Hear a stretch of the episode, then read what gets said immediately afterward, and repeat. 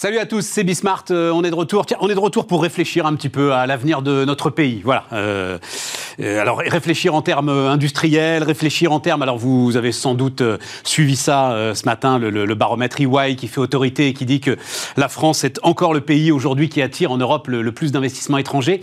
Oui, mais voilà, il y a quand même un mais et on en parlera avec Marc Lermite qui est alors historiquement celui qui, monte ce baromètre et qui a. C'est ça qui le rend très intéressant ce baromètre, c'est qu'il y a un record, c'est ça qui est toujours très très intéressant dans, euh, les baromètres. Et puis ensuite, on fera un, point complet avec euh, Wilfried Galland autour de la macroéconomie. À la fin, je vous rediffuserai en fait euh, l'interview qu'on a fait il y a pas très très longtemps, à peu près un mois, du patron de Cégide. Alors je sais pas si vous avez suivi ça, Cégide, boîte historique Jean-Michel Aulas, boîte historique du logiciel français. Vous avez un très grand fonds américain qui rentre au capital, KKR, et boum, voilà Cégide valorisé 5 milliards et demi de dollars. Euh, là, ça change de dimension. Ça doit donner d'ailleurs une sacrée responsabilité dans l'entreprise. Les mecs, waouh, on est content. Et puis après, tiens, je me poserai la question à Frédéric Sanchez. Et, après, ça doit faire un choc. Bref, allez, c'est parti, c'est Bismart.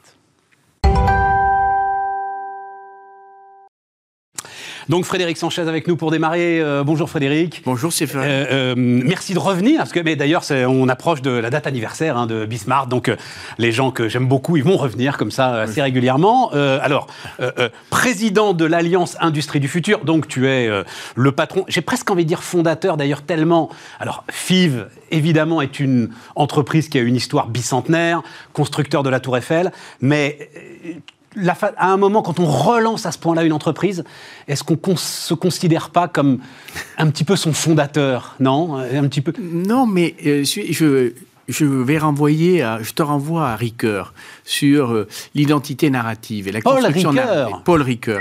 En fait, non. en fait, pourquoi on a sauvé FIV à plusieurs? Parce qu'on n'acceptait pas l'idée de voir cette fantastique dame qui avait participé à des aventures industrielles extraordinaires tout au long du 19e siècle. On n'acceptait pas qu'elle puisse disparaître. Elle était à deux doigts de disparaître. Hein. Un ah, journaliste euh, célèbre a écrit Chronique d'une mort annoncée, relique des maîtres des forces, c'est ainsi qu'on nous qualifiait.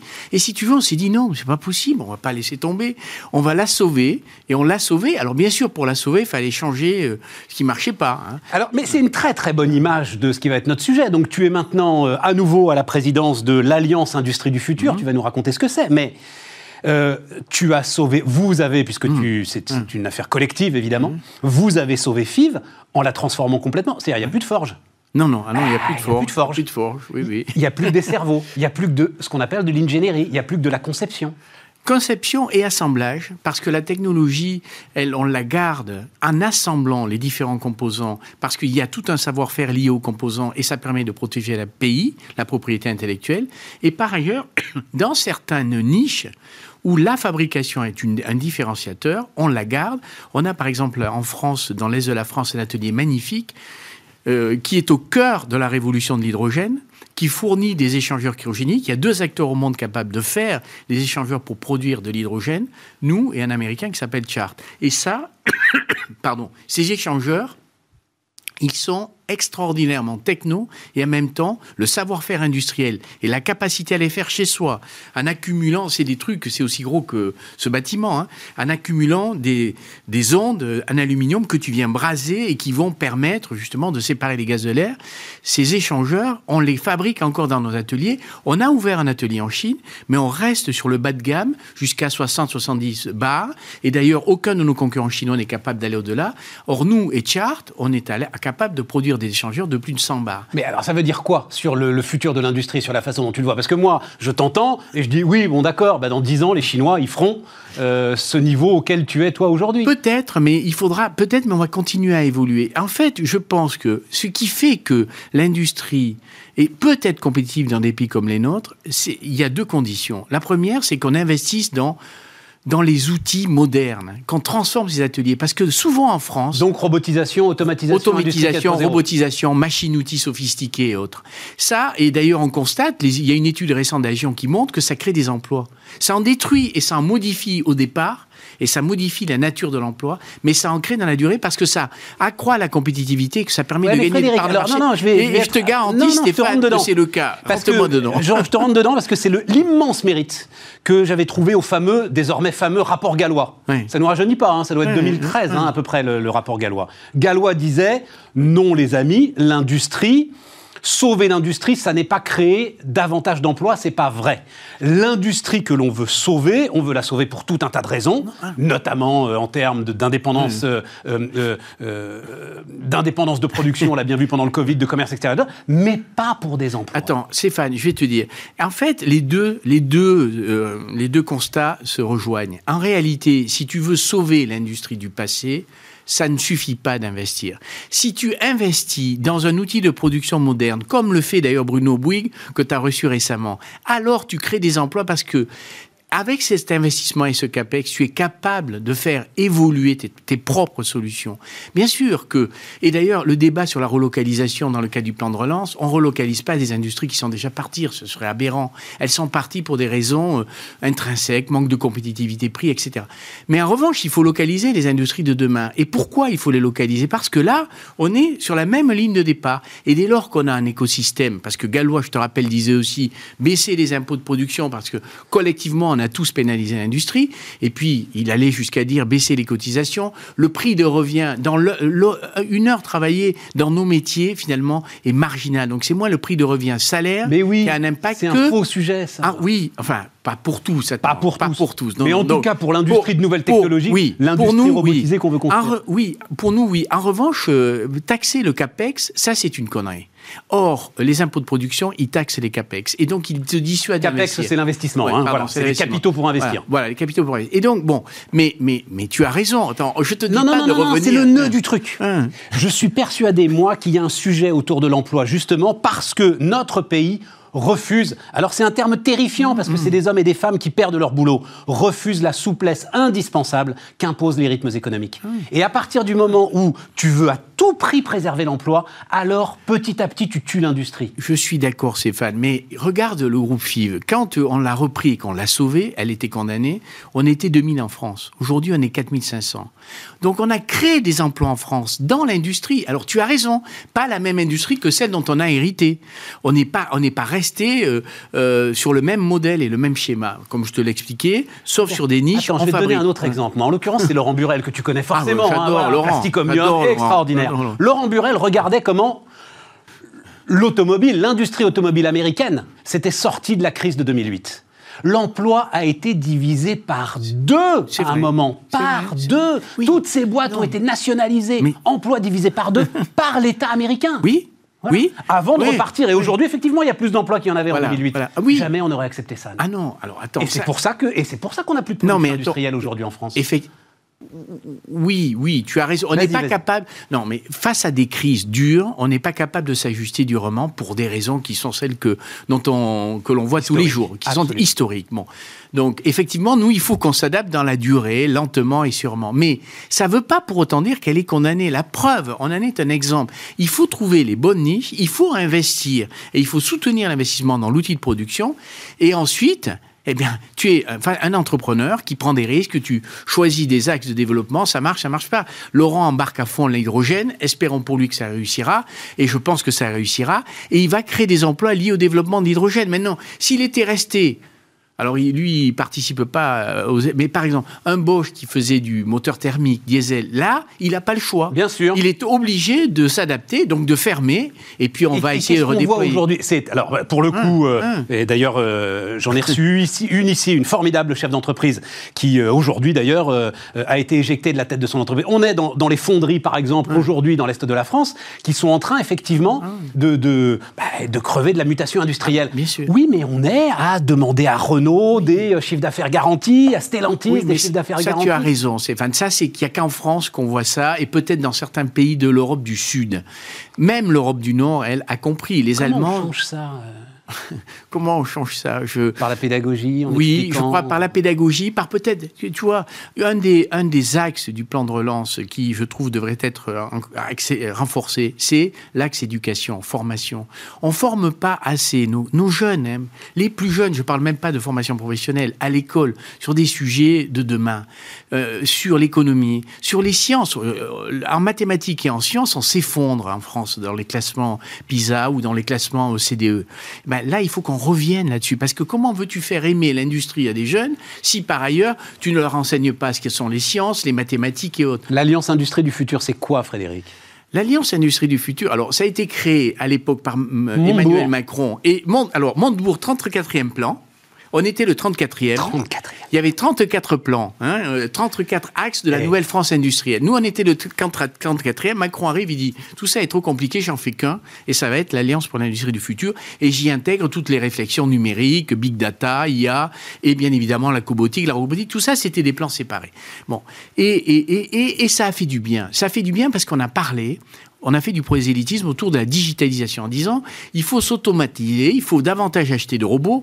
On est encore loin du rendez-vous, hein, puisqu'on est à 18 robots pour 1000 salariés industriels, alors que même l'Espagne est à 19 et, et, la Corée, elle est à 87, donc 4 fois plus. Et le Japon, c'est deux fois plus, et l'Allemagne, Mais on était à 14, donc on a augmenté le nombre de robots, alors que l'un des... Sur quoi? Sur les 3-4 dernières années là, Oui, sur les 3-4 dernières années. Sur la fin de la période Hollande, euh, le CICE, enfin, etc., le plan, l'offre, et puis euh, tout le début du, quinquennat, Macron, avant malheureusement le Covid, où on crée enfin des emplois industriels. Bon, euh, mais pour, pour donc, donc aujourd'hui, qu'est-ce qu'on fait? On dit ça a marché, on en a parlé, on a fait du prosélytisme. Maintenant, on ne parle pas assez des offreurs de solutions. Type, et d'ailleurs, Bruno Bouygues rejoint l'aventure, il va être dans le bureau de cette nouvelle alliance. Ça veut dire quoi, offreur de solutions? Offreurs de solutions, c'est tous ceux qui apportent les briques technologiques qui permettent de produire les produits du futur.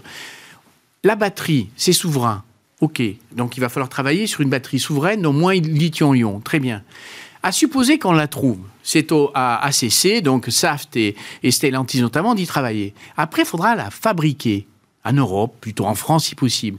Pour, pour ça, il faudra que les briques technologies qui permettront de fabriquer ces batteries, elles viennent pas de Chine.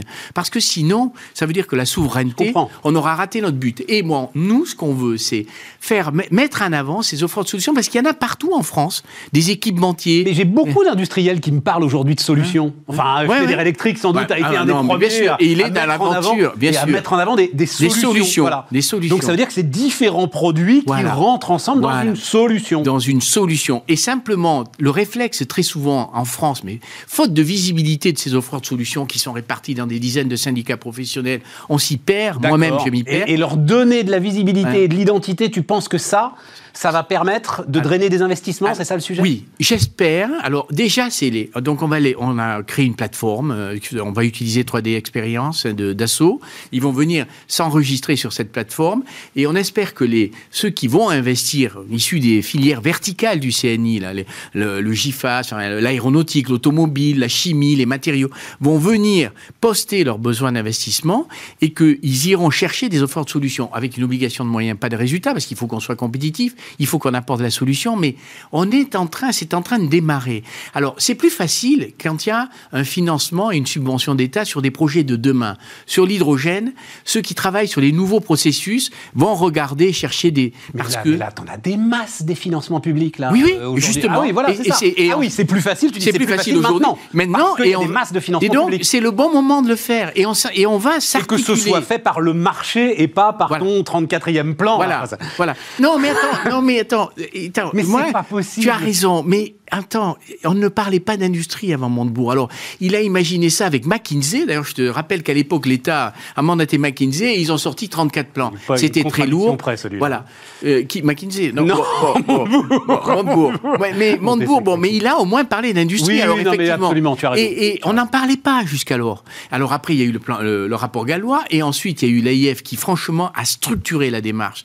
Et il y a, as, plus, as, as eu plus de 5000 PME qui ont été quand même auditées, en gamme. Alliance et des financières. Alliance pour l'industrie du, futur. Pour l'industrie du futur. voilà, ça. Bon, et donc la, la phase 2, c'est l'accès davantage sur les deux grandes thématiques, poursuivre la digitalisation, la transformation, la robotique, mais surtout la décarbonation. Est-ce que, le, alors ça sort un petit peu, mais euh, j'ai eu beaucoup de témoignages, moi, très favorables en fait à ce qui se joue en ce moment autour du plan de relance, ah, oui. qui est le mal nommé d'ailleurs, parce que c'est un plan de modernisation de l'industrie française. C'est ça. Et globalement, ça marche bien, ça va vite. Euh, oui. Euh, et, et, et, ça arrive à cibler les PME industrielles, notamment. Il y en a deux, trois qui sont venus ici, qui racontent des petites histoires à 5, 6, 7 millions d'euros de chiffre d'affaires. Et c'est 200, 300, 400 000 euros de subventions directes. Hein, c'est pas des prêts. Hein, pour euh, moderniser tel ou tel d'assemblage. c'est important, ça marche bien. Ah, ça, marche bien et ça marche tellement bien que, euh, par exemple, sur les enveloppes industrie du futur, elles ont été totalement euh, consommées. consommées en l'espace d'un an, un an et demi. On est en train de demander une nouvelle de 150, 200 millions. On, va, on espère obtenir une nouvelle Ah oui, enveloppe. oui, mais enfin, c'est 200 millions au milieu de 100 milliards. Quand Oui, même. oui. Il pourrait peut-être te donner plus, non? Oui, mais alors à côté de ça, tu as indirectement, et c'est pas dans l'industrie du futur, mais on en bénéficie avec notre alliance, c'est tout ce que sont les plans euh, de relance liés aux industries de demain, les batteries, euh, l'hydrogène, les nouveaux matériaux, et tout ça, ça rentre dans mon projet à moi, enfin dans le projet à nous, projet collectif d'une AIF euh, euh, saison 2 ou décarbonation. Je reviens bien, décarbonation. Comment je réduis l'empreinte environnementale de l'industrie et digitalisation, les deux allant ensemble, hein, parce que la digitalisation est un moyen de décarboner, Bien sûr. deviennent essentiels. Bon. Et, et on rebat les cartes. Mais tu l'as dit d'un mot, il nous reste quelques secondes. Euh, tu as dit euh, si, si possible en Europe et euh, ce serait préférable que ce soit en France. Ouais. À chaque fois, on veut donner une dimension européenne à l'ensemble de ces histoires. Non, mais Or, là- j'ai l'impression qu'elle n'existe pas dans la tête des industriels, en fait. C'est pas, pas un reproche, c'est rien du tout. J'ai pas d'avis dessus. Moi, je constate. Non, tu as les raison. industriels, ils Non, ont mais- envie de défendre l'industrie française. Voilà, et donc si possible en France, voilà. Bah voilà. Et on va tout faire pour que ce se passe en France. Moi, la- cette plateforme, elle est ouverte à tous les acteurs, alors y compris filiales étrangères de groupes, euh, filiales françaises de groupes étrangers, bien sûr. bien Ils créent des emplois, ils paient leurs impôts, sûr. donc c'est tout à fait normal. Mais on va bien sûr tout faire pour favoriser. Non, l'erreur serait eh, d'essayer d'aller dans des secteurs qui sont déjà largement dominés par d'autres, notamment en Europe. Si c'est en Chine, il faut qu'on acquiert une indépendance. hein. Il y a des produits stratégiques dont on ne peut pas, on ne peut pas dépendre de pays aussi lointains. Pas parce que c'est la Chine, parce que c'est très loin. Et qu'on voit que quand on a une crise sanitaire, par exemple, mais il peut y en avoir d'autres, c'est dramatique. À un coup, moment, il y a la une rupture géographique retrouve toute sa... toute son importance, Toute son importance. Et, ça devient un obstacle. Et donc, il est fondamental, euh, dans ce cadre-là, d'essayer de réinternaliser, mais encore une fois, et localiser les industries d'avenir dans notre pays. Je ne suis pas en train de parler de relocalisation d'industries qui sont parties il y, a, il y a 30 ans et qui d'ailleurs sont en train de quitter la Chine pour aller au Vietnam, en Birmanie et ailleurs. C'est un mouvement inéluctable. À la recherche en permanence, il y a des industries. La production de masse, elle, elle cherche à baisser ses coûts par l'effet de volume et donc par des coûts salariaux bas. Mais quand tu... Mais l'industrie du futur, en fait, et les, les demandes des consommateurs, c'est- de plus en plus de la massification et massification du sur-mesure. Et là, on voit apparaître de nouvelles solutions. Le digital, l'impression 3D. Tout à fait. Donc, et là, c'est un champ considérable qui s'ouvre à des acteurs comme FIV et plus globalement à des acteurs comme euh, Bruno ou, ou d'autres. il Enfin, faut voilà. donner donc euh, il faut donner aux industriels toute la souplesse dont Oui, ils ont besoin. ça, je, je- crois que- bien enfin, sûr. je sais pas, mais Si, si, parce mais qu'on revient sûr. sur les impôts de production, les baisses de charges. Ben, ok, mais il ok, faut le faire aussi. litanie. Mais Ouais. non, mais c'est une litanie ça. Oui, mais 70 milliards, c'est beaucoup. Par rapport aux Allemands ou J'admets. Bon, voilà, mais c'est pas que Mais ça. je- Non, voilà. Tu as raison. La flexibilité, la- l'agilité. On est dans un monde où il faut être agile, et c'est vrai qu'en France, nombre de, procès, de process ou procédures se euh, complexifient. euh, voilà. Mais aussi, il faut changer de mindset culturel. Tu tu vois, face à un nouveau vaccin, je ne sais pas si on a deux minutes, mais Rapide. euh, face à un nouveau vaccin, les Américains ont dit chiche. Même un président discuté, discutable, franchement, dit à neuf mois, j'aurai mon vaccin. Et nous, Européens, tous, Principe de précaution. principe de précaution ou, ou- ou rationalité excessive. Il dit, non, mais c'est pas possible, un vaccin à 9 mois, on l'aura jamais. Et donc, on s'organise pour, que, pour faire face à une maladie qui va durer plus longtemps, alors que les Américains, eux, ont moins confiné parce qu'ils étaient persuadés que le vaccin allait arriver plus vite. Et c'est cette, es- cette, cette culture, cet état d'esprit qu'il faut changer. Et ça passe par l'école. Ça passe par l'exemplarité, par euh, des porteurs de, euh, de, voilà, de réussite, des entrepreneurs, parce que je crois vraiment qu'eux, ils s'engagent. Et puis ça passe aussi par la modification euh, de, de, de l'école, de l'éducation. Voilà. Work in progress. Work in Voilà. progress, je suis d'accord. Rome ne s'est pas faite en un jour. Frédéric Sanchez, donc le patron de FIV et président de l'Alliance Industrie du Futur. On repart les amis, on repart avec alors une sorte de c'est- le ballon d'or de l'économie quelque part, Marc. hein, voilà, c'est ça. C'est- le rendez-vous obligatoire avec le baromètre de l'attractivité de, de EY. Alors. euh, on, a, on, a, on a tous. Le président de la République a tweeté. C'est la première fois, non, je crois, hein, quand même que non. non Ouais, euh, l'année dernière, on avait pris la première place et donc euh, voilà les bonnes nouvelles. déjà, etc. euh, ouais, ouais. quand même. Donc elle est là, elle est sur ton. Voilà, ça c'est le slide original, EY. La France reste en tête du classement européen, même si elle subit euh, la crise un peu plus fortement que certains de, de ses concurrents. Euh, donc après, moi je veux qu'on rentre ensemble euh, dans le dur quand même un peu, Marc. 60% sont des extensions. Donc, investissement, hein, c'est les investissements étrangers, hein, c'est tout confondu, hein, c'est pas seulement l'industrie. 60% sont des extensions contre 22% en Allemagne, 25% euh, au Royaume-Uni. Ouais. le côté positif de la force, c'est que c'est qu'on fidélise. On fidélise beaucoup d'entreprises. Numéro un, voilà, je veux pas bouder mon plaisir. Une fois qu'on y est, on Une fois qu'on a dit ça, une fois qu'on y est, on y est bien. C'est vrai que la France, c'est un pays où on crée peu d'emplois quand on investit venu d'ailleurs. Alors on va donner le euh, chiffre, 34 hein. emplois par projet en France, mhm. contre 48 et 49 en ce qui concerne les Allemands et les Anglais. Exactement, et plutôt des extensions. Donc c'est un peu, ça reste un peu euh, notre point faible, même un sacré point faible, c'est-à-dire que on, peut pas se débarrasser de l'image des 35 heures et de, 15-20 ans de, de, euh, de handicaps très lourds hein, qui ont pesé dans l'esprit collectif, dans celui des dirigeants, dans les médias. Bon, pas celui-ci, hein, bien sûr, mais euh, l'image de la France qui, qui empêche et non pas la France qui, la France qui permet elle reste encore un peu présente. Mais, Donc, parce que c'est une réalité. C'est euh, en partie une réalité. Et puis une forte épine dans notre pied, c'est le coût du travail. Hein. C'est probablement euh, le principal frein à, des projets un peu plus amples, un peu plus nombreux et un peu plus de greenfield. Alors, je te fais toute confiance. Hein. On n'a pas d'ailleurs euh, précisé la méthodologie du truc. Hmm. C'est donc d'abord un sondage auprès de hmm. toutes les multinationales du monde. Hmm. Et toi, directement, ou enfin tes équipes, vous avez fait je crois que c'est 200 interviews, c'est ça, en one-to-one de dirigeants? 200 interviews de dirigeants de toute taille d'entreprise, euh, tout, euh, tout, toute taille d'entreprise, tout secteur d'activité, toutes origines, parce qu'en fait, il y a des vraies différences entre la grosse multinationale qui nous parle de New York et, la PME italienne. Que c'est ces fameux verbatims mhm. qui sont aujourd'hui très très précieux. Hein, c'est ça qui donne véritablement le sens. T'es sûr que cette histoire de coût du travail oui. reste encore C'est pas plutôt le manque de souplesse globalement, l'impossibilité de faire évoluer le Stéphane. Je pense que ça a changé. Ça fait euh, quelques années qu'on parle. Je pense qu'il y a quelques années, on était dans le portrait très noir, très, exactement celui que tu ouais, encore aujourd'hui qui est en partie assez vrai. C'est-à-dire que la France est encore un peu complexe, elle est lourde, parfois elle surréglemente au lieu de surinciter. D'accord. Mais les investisseurs aujourd'hui trouvent, ils nous le disent, ils nous le disent dans ce baromètre, ils trouvent à la France beaucoup plus de mérite. C'est presque une bonne surprise, la bonne surprise de l'Europe pour, euh, eux, ce qui, ce qui leur va bien, parce que c'est quand même la deuxième économie de l'Europe, l'Europe étant la première économie mondiale. Ils sont contents de retrouver un peu la France. évidemment, ils y vont parfois avec, euh, avec grande difficulté, ils essaient de défricher notre notre, millefeuille administratif, ils essaient de comprendre comment on ajoute des règles, ils essaient de comprendre là où on en a enlevé, et on en a pas mal enlevé. on en a pas, mal, enlevé. Et tu vois, regarde, on, va remettre ta courbe en plein écran. Le moment donc on se croise, donc nous on est euh, la ligne jaune, hein, là, voilà, c'est ça, on ressort bien, et il y a un moment, on croise tout le monde, là on le voit bien. Bah, vraiment, j'ai l'impression de gars qui se disent Ah ça y est, la France est en train de changer. Puis boum, ah ben non, en fait, non. Alors, en 2018. Euh, regarde, regarde le micro, parle dans le micro. Oui, pardon, pardon. On dépasse l'Allemagne, on était numéro 3, on était euh, complètement décroché, et, et, le Royaume-Uni, euh, vraiment sur son, voilà, sur son nuage, le Grand Londres, une fiscalité extrêmement basse, un droit du travail quand même super, super permissif.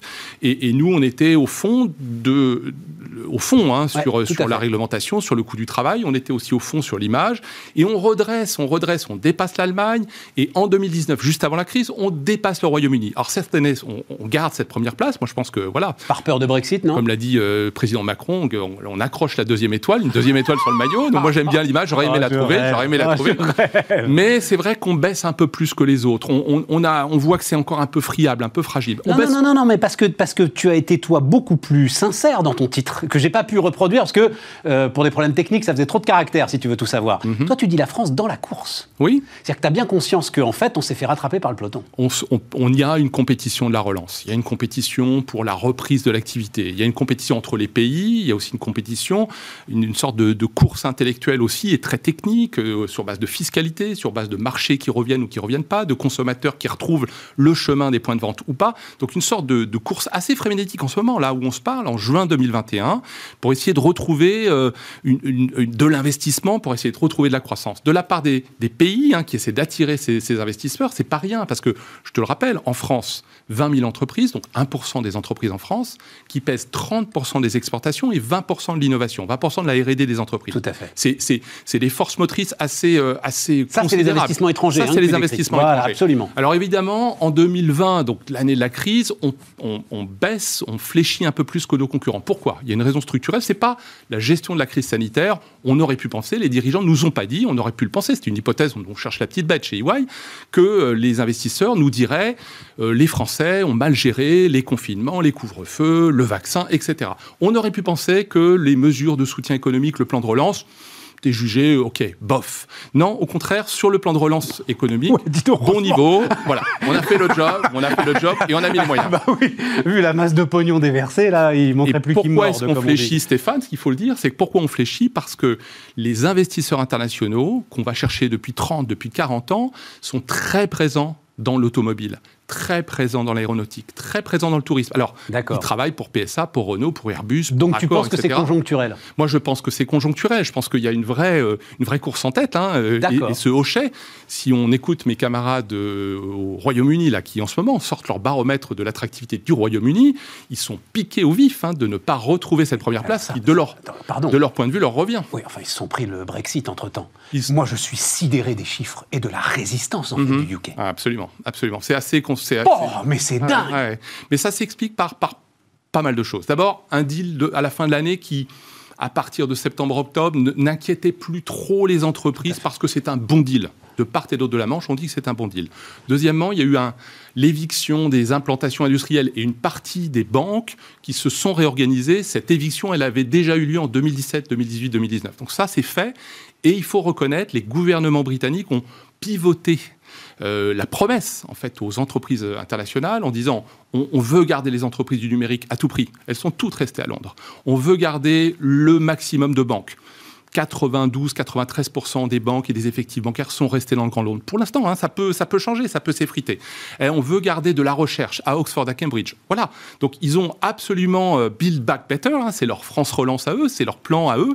Euh, ils, ont, euh, ils ont essayé de mettre les moyens, de rassurer. Ils ont maintenu une fiscalité basse. Ils remontent un tout petit peu l'impôt sur les sociétés temporairement, mais ils ont maintenu une fiscalité. Tiens, on va regarder alors justement ce qu'ils disent. C'est ça qui est intéressant. Hein, c'est dans les, les verbatims. On va voir l'autre l'autre slide. Voilà. Euh, donc, euh, laquelle va le plus accélérer dans les trois prochaines années? Donc ça, c'est ce que te disent les patrons hein, euh, que tu interroges. Digitalisation des services, attention portée au développement durable, au changement climatique. On est ok, on est ok, on est ok. Mais derrière, tout ce qui est sensibilité accrue, nouvelle, voilà, c'est surtout nouvelle géopolitique de l'investissement. C'est-à-dire tout ce qui viendrait, tous les messages, tu sais d'où je veux en venir, mm. voilà, crédit d'impôt recherche, etc tous les messages de fragilisation de cet élément-là sont des messages qui peuvent nous faire très mal. Oui, et euh, Stéphane, on a encore énormément de nettoyage à faire. On n'est pas au niveau. La France reste encore, coût du travail, 20% plus cher que la moyenne européenne, 40% plus cher que le Royaume-Uni. Ça, c'est le prix catalogue. Ça, c'est la réalité. Mais les éléments du euh, aujourd'hui qui jouent le plus pour accélérer cette transformation technologique qui est vraiment partout, omnidirectionnelle, c'est les marchés, c'est le télétravail, c'est l'innovation, c'est les process, l'automatisation, ça c'est numéro un. Ensuite, pour accélérer, transformation qui est très complexe, mais dans laquelle tout le monde est, parce que les consommateurs la veulent, parce que les collaborateurs nous poussent à le faire, parce que euh, les agences de notation financière, les investisseurs le veulent, c'est la transformation euh, environnementale. Absolument. Et pour le faire, on a besoin de conditions économiques qui vont permettre de financer, de faciliter, d'accélérer tout ça. Donc c'est vrai que alors que l'impôt sur les sociétés va probablement perdre un tout petit peu de son, voilà, de son rôle d'arbitre hein, des, euh, des, localisations, puisqu'on va, euh, avec la réforme de l'OCDE, un impôt minimum, donc sans doute une sorte de convergence et beaucoup plus de transparence. C'est tout, sur tous les autres éléments, de la règle, de la fiscalité, du service aussi aux entreprises, hein, du service euh, donné par l'administration. C'est là-dessus que ça va se jouer. Marc, ils veulent avant tout de la stabilité, ces oui. là oui, et on leur en a donné. Oui, exactement. On leur en a donné depuis 2017. Notamment crédit d'impôt recherche. Là, il y, a encore une étude, euh, je crois que c'est le Conseil d'analyse économique. France Stratégie. France Stratégie, voilà. Mais, Mais, le prix de la stabilité. exactement. Depuis 10 ans, crédit d'impôt recherche, on bouge pas, les règles et à peu près pas le montant. Impôt sur les sociétés, en 2017, on dit on va le réduire, on va passer de 33%, qui était record, pratiquement record du monde, à 25% en 2022 malgré la pression des budgétaires ou la pression budgétaire, on maintient le cap de réduction de l'impôt sur les sociétés euh, à 25% en 2022, alors que quelques autres pays, pas des moins, le Royaume-Uni, les États-Unis, le remontent. Oui, mais le remonte pour retrouver pour Et moi, je pense, que, je pense que c'est bienvenu, oui, un peu moins de fiscalité, et bien vu. Surtout, bien vu. Enfin, pardon, mais l'info de ces dernières heures, c'est quand même que Biden est en train de renoncer à remonter l'impôt sur les sociétés pour que les républicains lui accordent son plan massif dans les infrastructures. Le négo est compliqué, et sans doute que Boris Johnson euh, va, va, trouver, et que l'administration fiscale britannique va trouver quelques aménagements sur les assiettes, sur les bases fiscales de, des entreprises. Mais on, on donne de la stabilité on manifeste de la constance, on respecte les engagements. Je ne dis pas qu'on ne le faisait pas avant. Mais maintenant, le fait savoir, ça se sait que la France ne fait pas de rétroactivité, ne fait pas d'instabilité. Je pense que ça, c'est super important. Voilà. Euh, formation, infrastructure, ça reste euh, la base. Oui, parce que la base de la base. Faut pas l'oublier, c'est la base. C'est le, c'est voilà, la France, c'est d'abord un, pays de super compétences. Pour pour trouver de la productivité malgré le coût du travail, il faut euh, des compétences agiles, créatives, des gens qui bossent beaucoup. Hein. Statistiques européennes montrent que les Français sont soit numéro un, soit numéro deux de la productivité. Ceux qui bossent bossent beaucoup. Bossent beaucoup. Ceux qui bossent bossent beaucoup. beaucoup de gens bossent beaucoup. Stéphane, évidemment. Pas que dans la presse, et pas que dans le, pas non, dans non, Non, mais non, non, mais absolument. Donc ces compétences, euh, il faut, et c'est ça le, un des principaux défis à l'œuvre pour nous, c'est que ces transformations technologiques environnementales, elles vont se faire en faisant, euh, en faisant bouger des millions de compétences, de cycles de formation dans les entreprises, dans l'éducation nationale, dans l'enseignement supérieur, la formation professionnelle. Ça, c'est, ça s'invente pas. Les métiers de demain, il faut les trouver. Probablement un peu plus de mobilité géographique aussi. Si on pouvait avoir un peu plus de mobilité géographique, il y a des bassins d'emploi qui manquent d'emploi et il y a des bassins d'emploi dans lesquels les taux de chômage sont partis euh, complètement dans les tours. Donc il faut qu'on travaille là-dessus. Infrastructure, ça reste un, un, de nos points forts. On sait que l'hôpital a été euh, mis à mal. On sait que l'éducation nationale est sous tension, mais on a quand même des infrastructures. C'est le prix de nos impôts, hein, c'est le, c'est, euh, voilà, c'est, on les paye. Parce qu'on de dire en termes de message que l'État se concentre là-dessus. Oui, sans doute. Voilà, sans doute, que l'État se concentre là-dessus. Accélère la 5G. Et qu'il laisse les entreprises bosser. Bien sûr, bien sûr. Bon, merci euh, Marc. Merci Stéphane. Marc Lermite, donc euh, partenaire EY sur Bismart.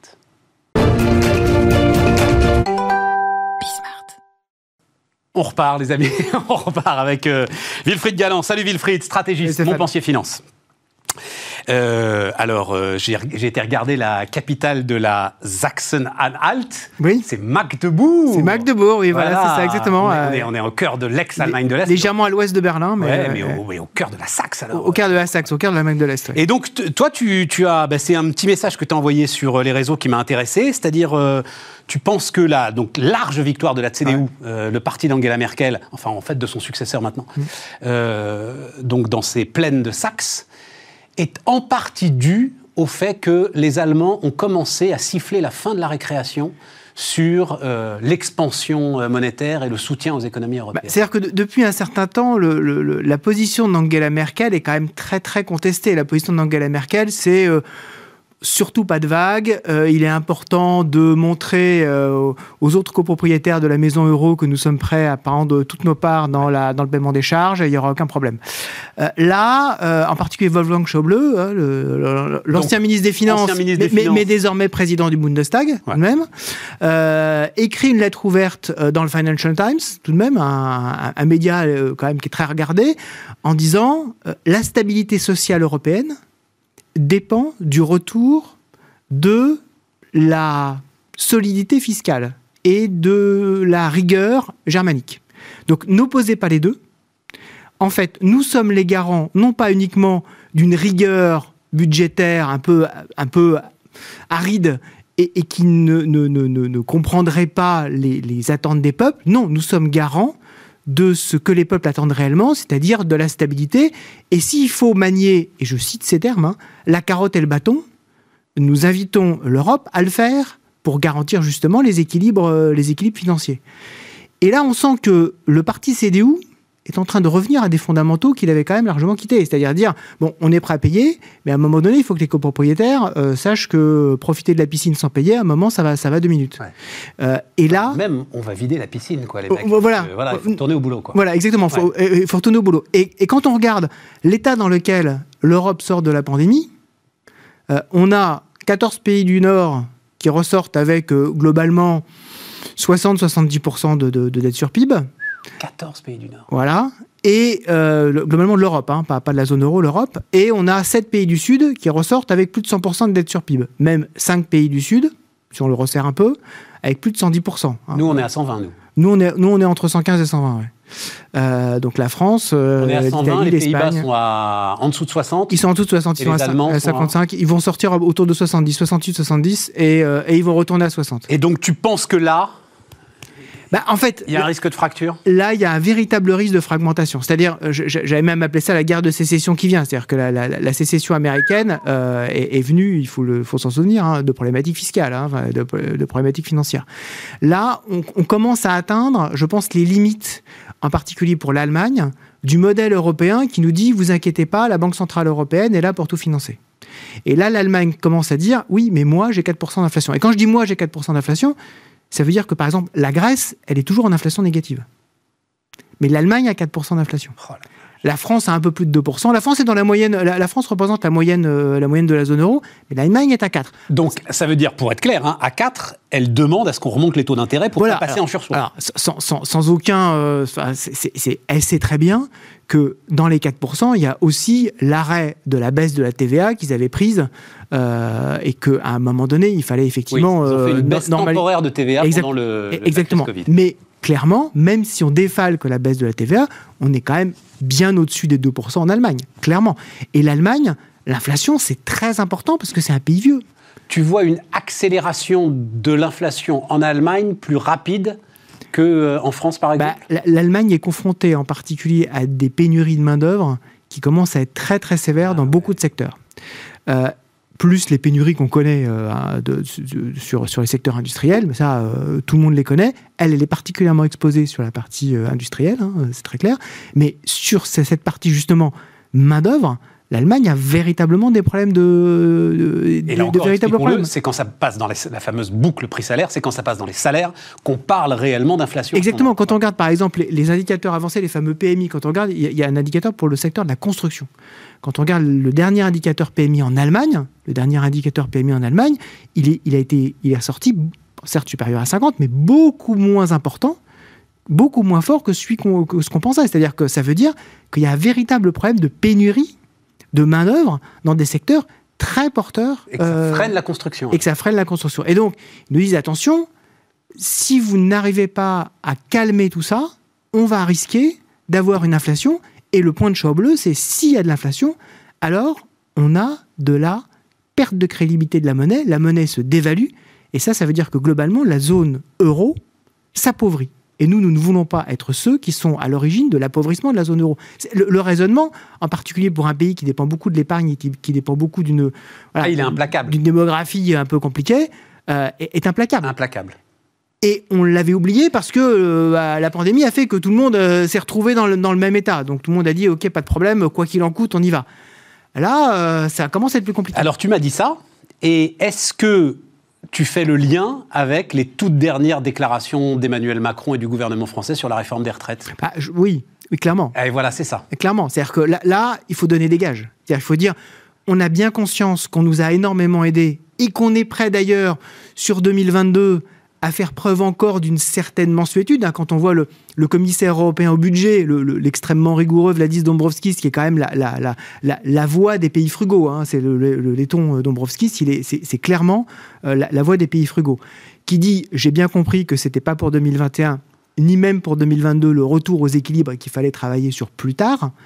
C'est aussi un gage donné à la France pour dire on a bien compris, maintenant présentez-nous un plan qui nous permettent, à partir de 2022, de montrer quand même que vous êtes sur un schéma qui recommence à être un schéma euh, et donc ça veut crédible. et donc ça veut dire qu'ils vont revenir avec euh, leur fameux 3% euh, de déficit, parce qu'il y avait toute une réflexion que moi je trouve très intéressante et pour le coup parfaitement fondée qui est non plus de prendre euh, le stock, enfin le, déficit budgétaire par rapport au PIB, mais euh, de voir combien cette dette nous coûte. Voilà, c'est ça le. Or, elle nous coûte de moins en moins cher. On le sait, on l'a beaucoup décrit, elle s'aggrave.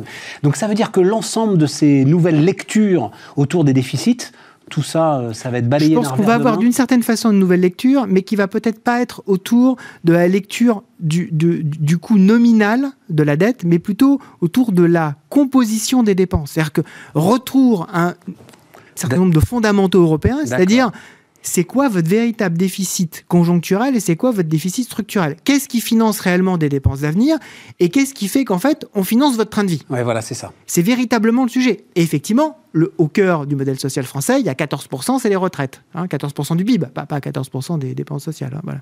14% du PIB, c'est les retraites. Donc clairement, si on s'attaque pas à ça, si on montre pas qu'on est sérieux sur ce sujet-là, alors on va avoir des problèmes pour avoir l'autre partie de l'argumentation que tu développes très justement et dire ok, mais laissez-nous quand même du temps parce que on sait bien que les taux de la zone euro n'arriveront pas à 5% euh, tout de suite dans, euh, dans, dans, dans 3, 4, 5 ans. Euh, on sera ruiné avant les 5%. Voilà. déjà, déjà, déjà, à 2 déjà, ou 3. Si, déjà, si on est à 3, on sera, on sera, déjà pas bien. Bah, déjà, bah, on sera, on sera déjà pas bien. Bah, clairement, 1%, de plus, c'est 25, milliards, 25 milliards par an. Sur la totalité de la dette, on a quand même on a une, on a une maturité à 7%. C'est pour ça d'ailleurs que, je sais pas si tu as lu ça, mais les, les, économistes de l'école de Toulouse, Augustin Landier, David Tesmar, disent la France en fret devrait maintenant saisir l'occasion de payer sans doute un tout petit peu plus cher, mais de s'endetter à 20, 30, 40 ans. Mais d'allonger la maturité. D'allonger la maturité pour euh, écarter justement cette pression qui euh, pourrait arriver assez vite si jamais les taux d'intérêt devaient remonter. Bah, en fait, ça c'est effectivement nécessaire. La question, c'est qu'on ne peut pas faire ça, par exemple, pour le déficit du budget annuel. Le budget annuel doit être, doit être financé tous les euh, ans. Tous les ans, ça fait partie de la loi de finances et ça fait partie des, des, règlements de bonne gestion. Donc oui, ça nous donnerait du temps, mais non, ça ne nous permettrait pas de, ne pas donner de gage sur le fait qu'on est conscient de la situation et que la croissance revient, c'est tout le monde est content, tout, le monde je pense est soulagé du fait que ça a l'air de fonctionner. La croissance revient, la pression épidémique euh, baisse, euh, les vaccins fonctionnent, formidable. Maintenant, tirez-en les conclusions. Hein. Tout le monde nous a aidés, c'est le moment de se projeter réellement vers l'avenir pas pour dépenser encore plus et creuser encore plus les déficits. Et, ça, les Allemands sont là pour nous dire euh, bon, on a toujours été derrière vous, mais là, il va falloir quand même changer, quoi. Et donc, la réforme des retraites, le sujet, c'est pas les retraites, le sujet, c'est Schäuble. Le sujet, c'est Schäuble. Ouais, Le sujet, c'est Schäuble, et le sujet, c'est la future CDU. Bon, euh, et donc, celui qui tout à coup s'est réveillé milliardaire, non, je plaisante, mais donc, euh, le patron de Cégide, qu'on avait reçu, alors c'était le, le 4 mars dernier, Là, donc, KKR est entré euh, au capital de Cégide, valorisation 5 milliards et demi de dollars. Mais il faut dire que Pascal Houillon a des perspectives solides. Il nous les dévoilait donc il y a quelques semaines.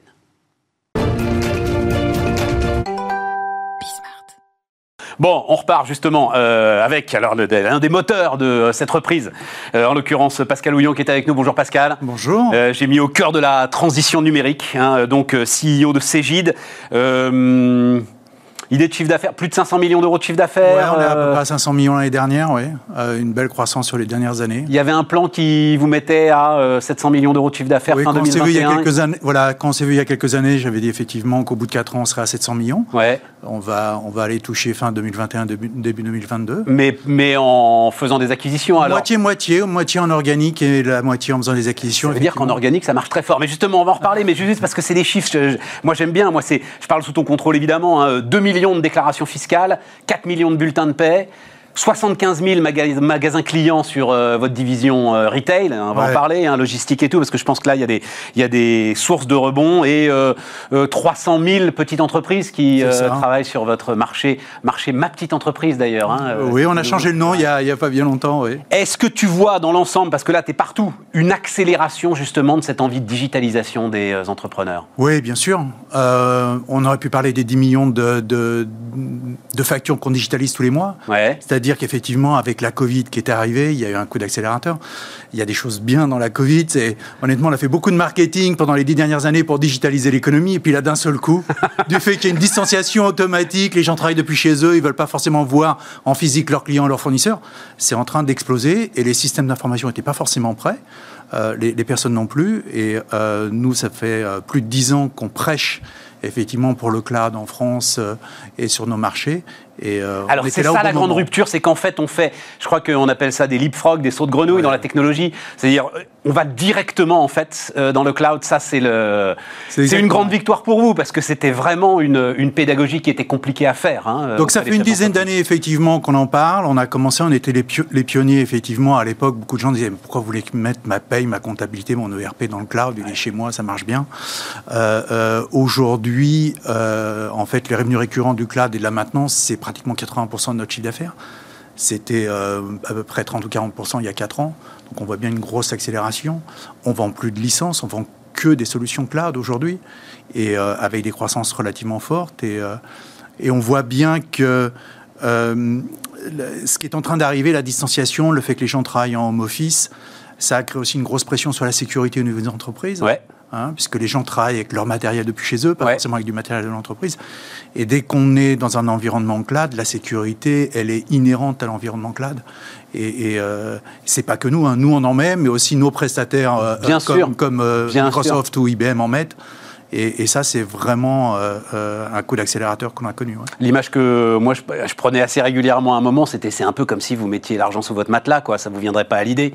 Il est bien plus en sécurité dans une banque.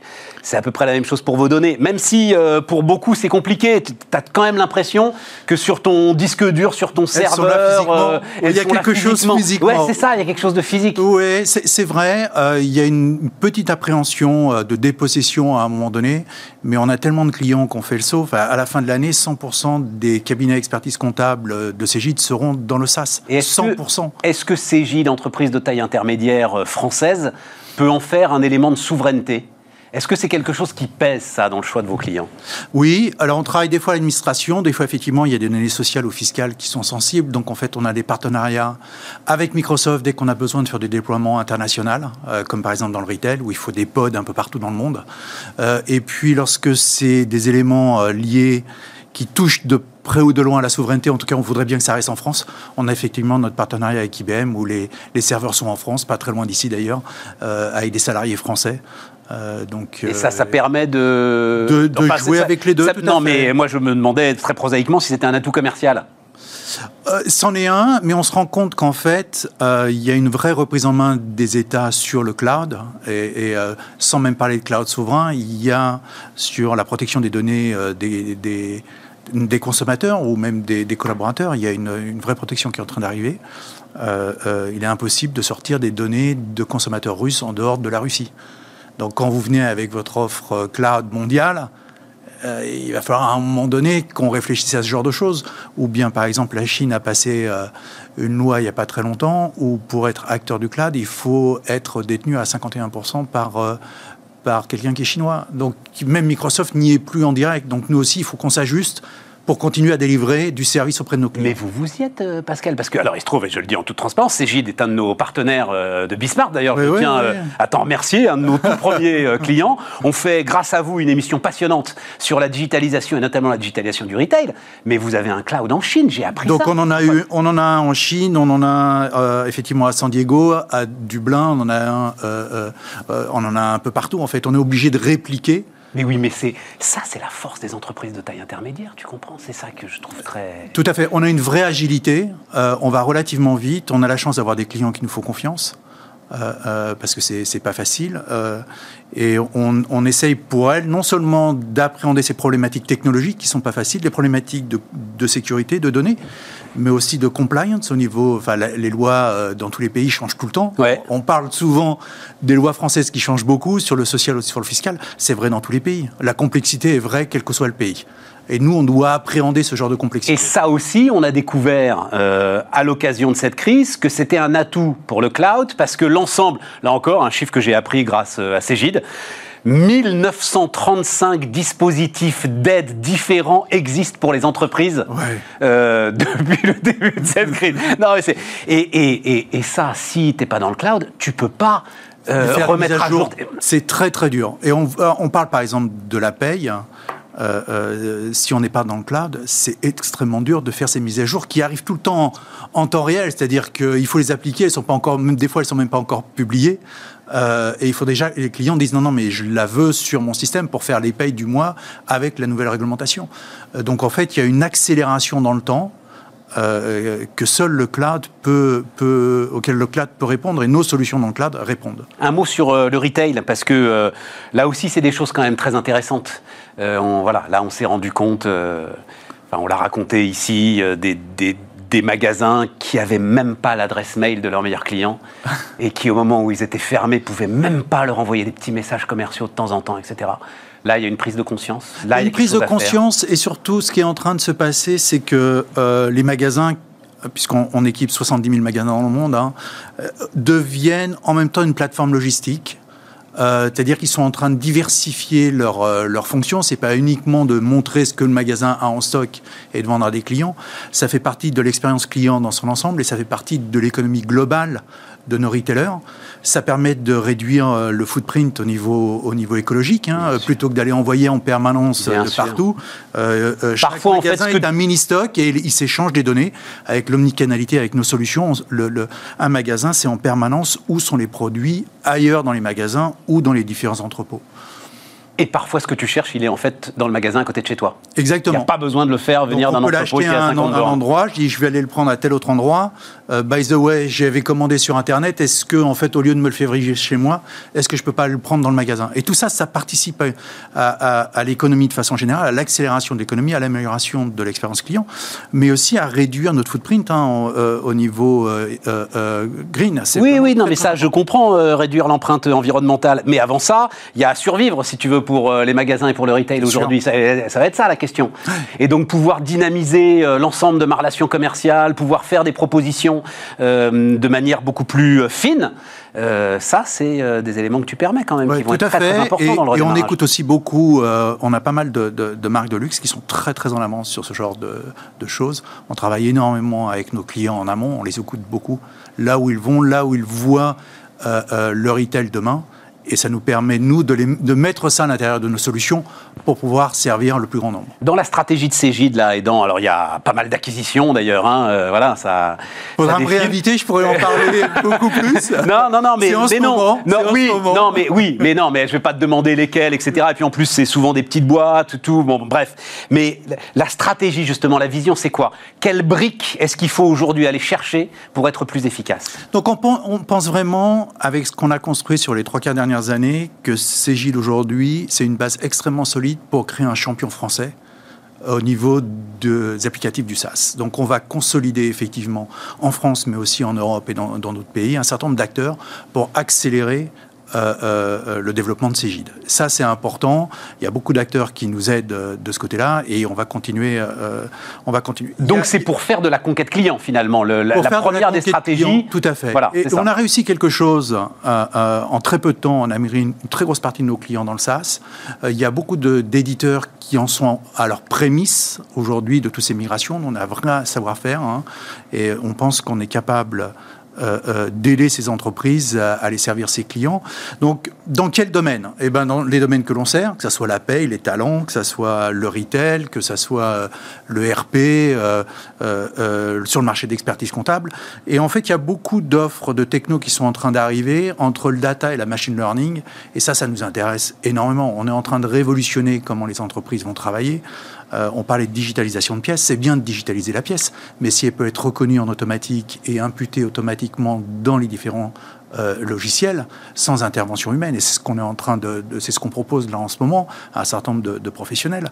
Euh, c'est juste ça révolutionne complètement le rapport que l'on a avec tous ces flux physiques ou digitalisés. Même si ça reste et je le sais pour être au contact vraiment d'énormément d'entreprises, un colossal point d'interrogation. C'en est un. C'est-à-dire, aujourd'hui, machine learning, intelligence artificielle, Là aussi, pardon, j'ai une formule que j'aime bien, c'est comme le sexe adolescent, c'est-à-dire tout le monde en parle, personne ne le fait. Euh, c'est vraiment, ça commence quand et, euh, Donc, quel est le numéro de téléphone, quoi J'ai pas, j'ai pas parlé d'intelligence artificielle. Je me méfie aussi de, ces mots-là. C'est ça, pour l'instant, machine learning. C'est-à-dire qu'en fait, on a euh, développé des solutions qui apprennent et, c'est les, les, utilisateurs qui apprennent ces solutions à répéter la façon dont l'utilisateur les utilise et une fois que la solution sait, elle va le faire beaucoup plus vite et euh, elle va apprendre en le faisant. Donc euh, ces outils de machine learning, ils sont un peu lents sur les premières semaines et les premiers mois.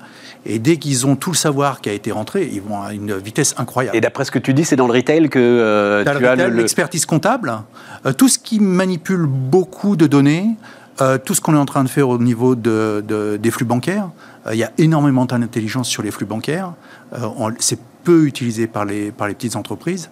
Euh, euh, on, met, on, met à disposition là, des outils qui permettent de faire une prévisionnelle de trésorerie en, rapprochement, en rapprochant ce qu'il y a dans, les comptes bancaires de ces petites entreprises avec ce qu'il y a dans euh, les dossiers qui sont soit dans les centres de gestion, soit au niveau de l'expert comptable. Et on va, en mettant ces informations ensemble, ce que personne n'avait fait jusqu'à présent, en mettant de la machine learning, on est, on est capable de mettre de la, prédictibilité dans le flux de trésorerie de la TPE. Et ça aussi, c'est alors euh, une directive euh, quand elle est passée et qui est celle qui, en fait, euh, instaure et nous rappelle que vos données bancaires vous appartiennent à vous et que la banque doit les communiquer à des partenaires comme Cégide à partir du moment où euh, euh, vous êtes d'accord pour qu'elles soient communiquées, ça ouvre un champ de business qui est un champ absolument considérable. Donc nous, on, est, on pense que la donnée, elle, est, elle est à l'utilisateur et elle est à tout le monde. Personne ne devrait être propriétaire de la donnée à part, à part l'utilisateur. Oui, voilà. Moi, je suis propriétaire de ma donnée. Mais il ne peut pas y avoir une entreprise ou une instance qui dit non, non, mais ces, ces données-là, elles sont à moi que j'ai que j'ai collecté d'autres clients. Je pense que c'est un bien. Même pas assez gide. Non, non, non, c'est un bien public.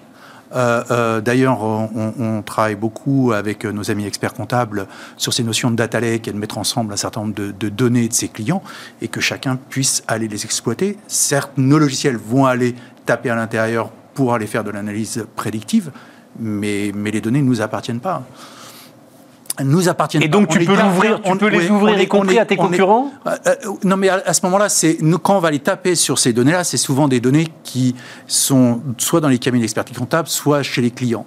Elles nous appartiennent pas. On est gardien quand on les a sur nos serveurs. On est gardien de ces données-là. On n'en a pas la propriété. Donc euh, c'est le client qu'on a la propriété. Un dernier point sur lequel tu insistes beaucoup, Pascal, les nouveaux outils conduisent à travailler différemment. C'est-à-dire c'est la formation. Ouais, donc donc il y, a un vrai changement et je comprends que à ce niveau-là, tous ces mots où est-ce que, où est-ce que je téléphone sur euh, l'intelligence artificielle, ça. ça peut un peu ça peut décontenancer. C'est vrai que euh, il y a une grosse partie des tâches qui étaient faites manuellement et d'un seul coup ces tâches manuelles, il y en a une partie qui sont faites automatiques. On a l'impression automatiquement on a l'impression que c'est une boîte noire on sait plus ce qui se passe, on sait plus vraiment quel est son rôle. Euh, euh, et donc on a un accompagnement fort, que ce soit des cabinets d'expertise comptable ou de nos clients, dans tous ces changements, parce qu'il y a de la valeur ajoutée à les prendre sur ce niveau d'usage, mais pas s'accrocher aux usages anciens qui sont en train d'être complètement automatisés. C'est ça, c'est pas faire la même chose avec du digital, c'est ah, vraiment faire autrement. Et d'ailleurs, on le dit beaucoup. Euh, euh, aux entreprises et aux cabinets d'expertise comptable, si vous prenez ces outils de collaboration et des outils qui vont digitaliser, c'est un change c'est un, il faut manager le changement à l'intérieur de vos entreprises ou de vos cabinets. C'est, c'est pas parce que vous allez installer un nouveau système, un système Cégide, que d'un seul coup, le cabinet va devenir digital ou l'entreprise va devenir digitale. C'est pas vrai.